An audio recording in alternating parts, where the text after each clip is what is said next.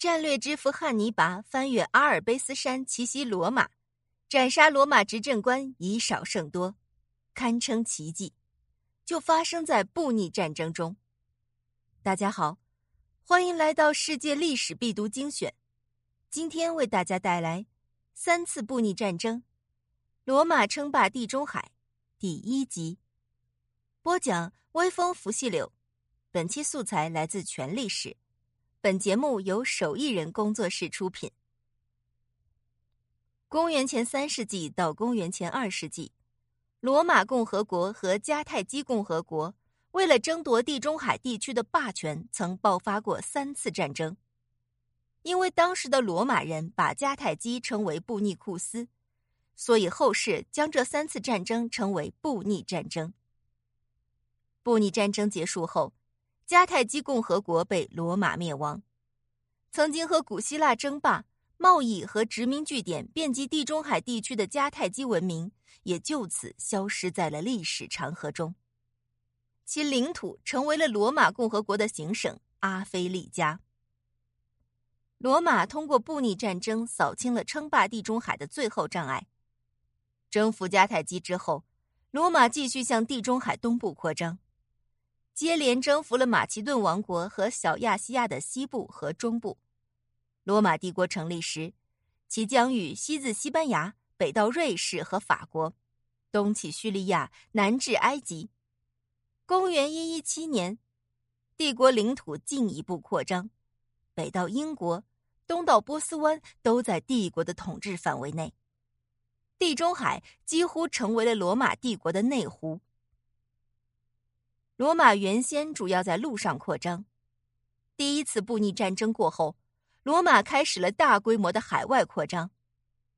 交战双方在战争中所出现的陆战和海战的杰出战术，也为后世留下了宝贵的遗产。在第一次布匿战争中，罗马海军采取接舷舰打败了迦太基的优势海军。在第二次布匿战争中，因为罗马掌握了地中海的制海权。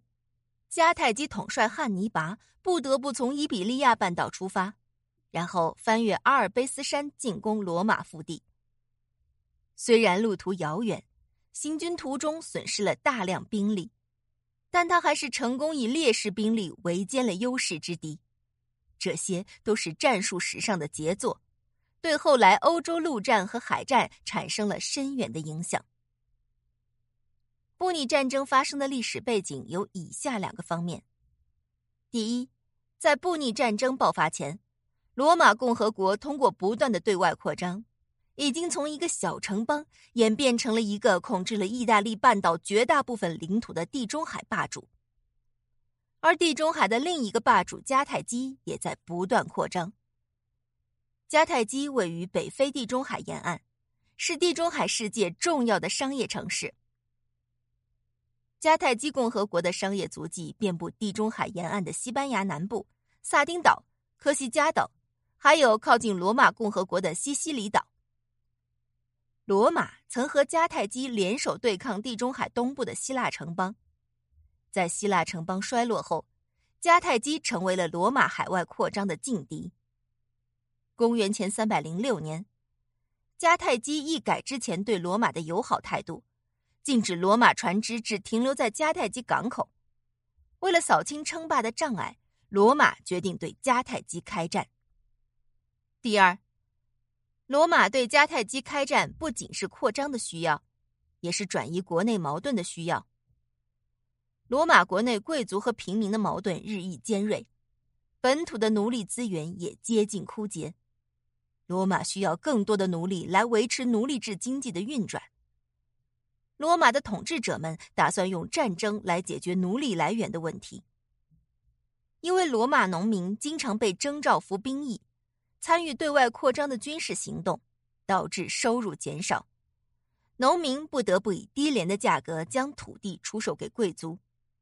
失地的农民越来越多，罗马的统治者们认为发动对外战争能够获得新的领土，缓解土地压力。此外，当时希腊城邦已经没落，地中海地区没有其他值得一提的威胁。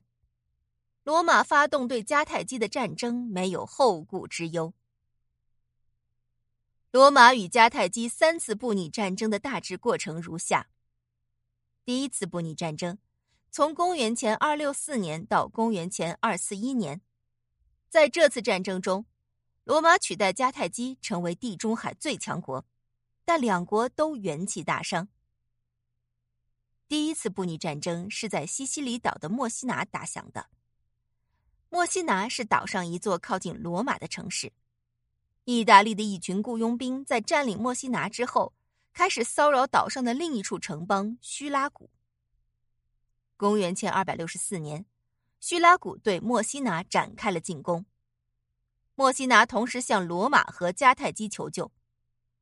正在附近巡逻的迦太基海军得到消息后。立即登陆与叙拉古作战。罗马人担心迦太基人从此控制整个西西里岛，决定出兵干涉。请继续收听《三次布匿战争：罗马称霸地中海》第二集。